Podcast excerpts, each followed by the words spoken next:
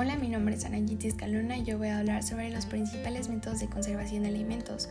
Los alimentos son esenciales para el crecimiento y desarrollo de las funciones metabólicas esenciales del ser humano, como la construcción de tejido muscular, la recuperación de los órganos en caso de injuria, el crecimiento de nuestro cuerpo ayuda a la formación de hormonas, enzimas o neurotransmisores que son capaces de dar inicio a procesos metabólicos más complejos.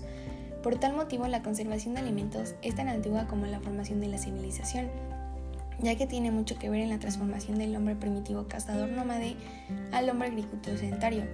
Todos nuestros alimentos derivan de las plantas o de los animales.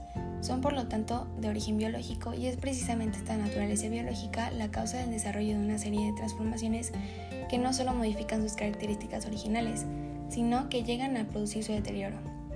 En estas transformaciones se incluyen reacciones químicas y bioquímicas, pero además los alimentos que el hombre utiliza son también adecuados para muchos de los microorganismos que abundan en el suelo, en el agua y en el aire. Por lo tanto, en el deterioro de los alimentos intervienen también procesos microbianos. Por ejemplo, los objetivos de la conservación de alimentos. Retrasar la alteración estructural del alimento. Prolongar la vida útil. Disminuir los microorganismos causantes del deterioro.